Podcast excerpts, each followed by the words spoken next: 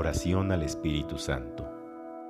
Jesús, tú que nos envías al Espíritu Santo para santificarnos y enseñarnos la verdad, te pedimos que nos envíes tu mismo Espíritu, que es luz y vida, para que nos ilumine por medio de tu palabra y nos ayude a ser transmisores de amor y paz en nuestras comunidades. Por Jesucristo nuestro Señor. Amén.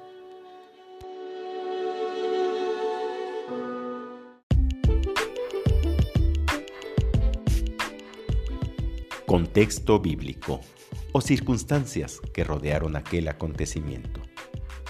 A los 50 días de la Pascua, Pesach, que significa paso en hebreo, los judíos celebraban la fiesta de las siete semanas, según consta en Éxodo 34:22, que en sus orígenes tenía carácter agrícola.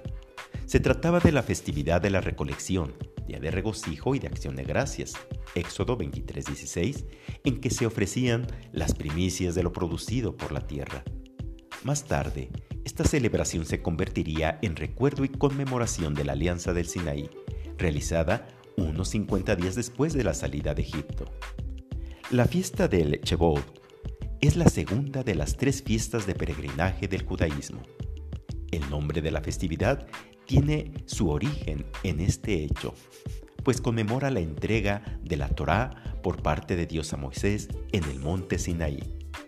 Durante Pentecostés se celebra la venida del Espíritu Santo y el inicio de las actividades de la Iglesia. Por ello también se le conoce como la celebración del Espíritu Santo. Pentecostés describe la fiesta del quincuagésimo día después de la Pascua y que pone término al tiempo pascual en la liturgia católica es la fiesta más importante después de la Pascua y la Navidad. En el marco de esta fiesta judía, el libro de los Hechos coloca la efusión del Espíritu Santo sobre los apóstoles, Hechos 2, 1 y 4. A partir de este acontecimiento, Pentecostés se convierte también en fiesta cristiana de primera categoría.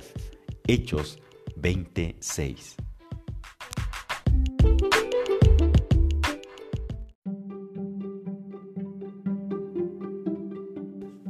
Repasemos el texto bíblico. El temor a los judíos. Los discípulos están encerrados y el miedo los aísla y se encierran. No pueden entrar las autoridades judías cuya represalia temían, pero ellos tampoco pueden salir. El temor predomina sobre la esperanza, es el gran enemigo del amor. Primera de Juan 4:18. Venciendo esa traba, que el temor de los discípulos había puesto, se hace presente Jesús cumpliendo su promesa, según Juan 14, 19 y 16, 22. Más allá de las especulaciones sobre la naturaleza corpórea del resucitado, esta presencia nos muestra cómo Jesús rompe las barreras impuestas por el temor para hacer realidad, en medio de los suyos, la certeza de su victoria sobre la muerte y el cumplimiento de la promesa estando las puertas cerradas, donde los discípulos estaban juntos por miedo de los judíos, y los saluda, la paz con ustedes.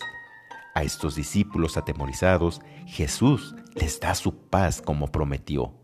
Los discípulos tendrán paz a pesar de ser perseguidos por un mundo que les odiará tanto como odiaba a Jesús. Mientras que este texto usa la palabra griega para paz, es el concepto en el de Shalom judío, que indica más la ausencia de conflicto y es un bien que es regalo de Dios. Yo soy y no teman. Les mostró las manos y el costado. Por un lado, Jesús entra por una puerta cerrada, sugiriendo que su cuerpo ha adquirido una cualidad diferente. Por el otro lado, sus heridas confirman su resurrección corporal y su cuerpo es claramente reconocible por sus discípulos. San Lucas habla de Jesús comiendo con los discípulos. Esto es misterioso. El cuerpo resucitado de Jesús es a la vez como el nuestro. Y a San Pablo habla del cuerpo resucitado como incorruptible, glorioso, poderoso y espiritual. Primera de Corintios 15, 42 al 44. Es Cristo la misma persona que fue crucificado y ha resucitado. En la época que este Evangelio fue escrito, la iglesia tenía un problema con los docetistas y gnósticos. Ambos creían que la materia física era malvada y que por lo tanto Jesús no podría haber sido verdaderamente humano. La mención de las manos y el costado heridos de Jesús presenta una discusión para ese tipo de dualismo. Y los discípulos se llenaron de alegría. Los discípulos se alegran al ver al Señor. Este es el punto de partida para ellos y nunca más temerán ni dudarán. La paz esté con ustedes. Como el Padre me ha enviado, así también los envío yo. Jesús, al igual que Dios mandó a Jesús al mundo, así Jesús manda a sus discípulos al mundo. Este es el llamado del resucitado a la gran misión. Refleja el comienzo del pensamiento de la autoridad del que es mandado. Es igual a la del que le mandó.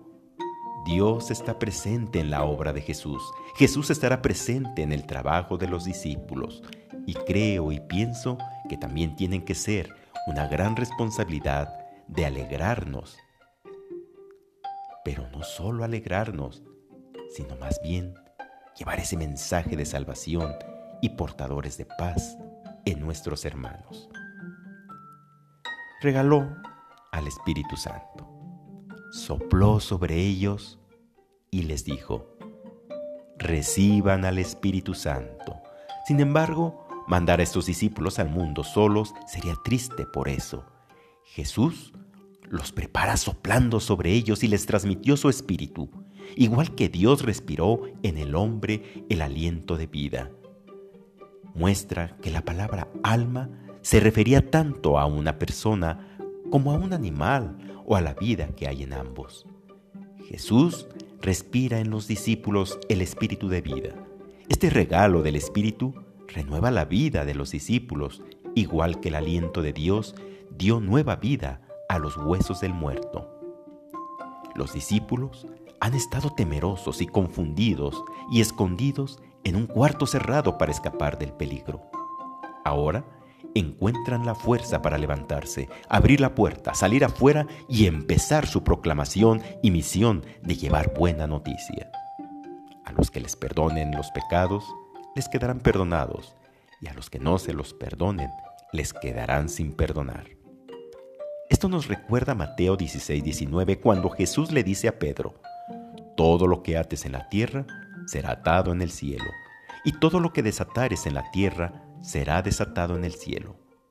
Para Juan, el pecado es rehusar a Cristo, y por eso los envía y les da el poder del Espíritu para proclamar a Cristo resucitado. Alguna gente aceptará su testimonio y otros lo rechazarán. Y esa es la misión que el mundo se ha vencido y que Cristo resucitado brille por medio del testimonio de la vida de los cristianos.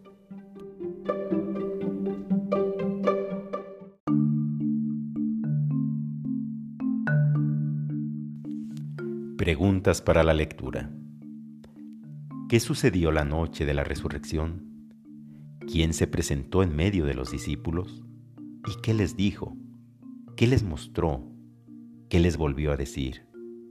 ¿Qué les transmite y qué misión les da? Ahora meditemos. ¿Qué me dice la palabra de Dios? ¿Qué me dice el Espíritu Santo en mi vida de fe?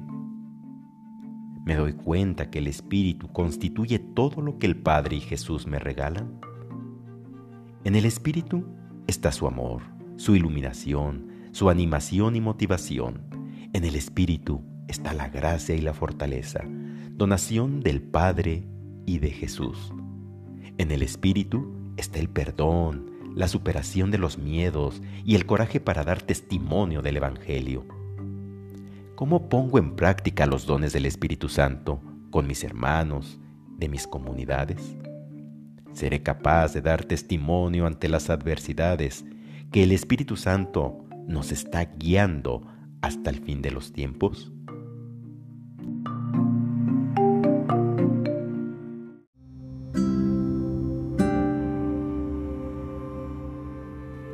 Oración.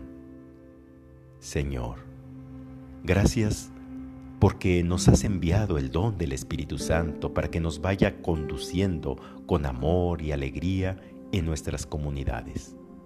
Gracias por darnos estos momentos de gracia entre nuestros hermanos y por todas las bendiciones que derramas en nuestras comunidades. Por eso te damos gracias. Gracias Señor. Gracias Señor. Te pedimos perdón por las ocasiones que hemos desconfiado en tu misericordia, por las veces que no hemos sabido aprovechar los carismas que nos regalas y por no ponerlos al servicio de nuestras comunidades, y por las ocasiones que no hemos escuchado la voz de tu Espíritu. Por eso te pedimos perdón. Perdón, Señor. Perdón, Señor.